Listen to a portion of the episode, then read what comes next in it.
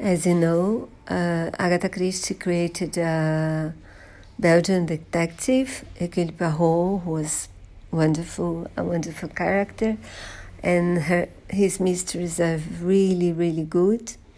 And David Suchet played him brilliantly, I think. It's a perfect Poirot. I'll always think of you now from now on.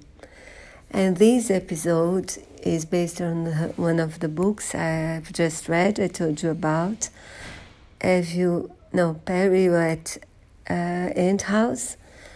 And it's about Nikki, who owns a house, a very old house. She doesn't have any money, but she suffers, she seems to suffer many attempts on her life one of those is witnessed by Poirot, who decides to solve the mystery and save her life.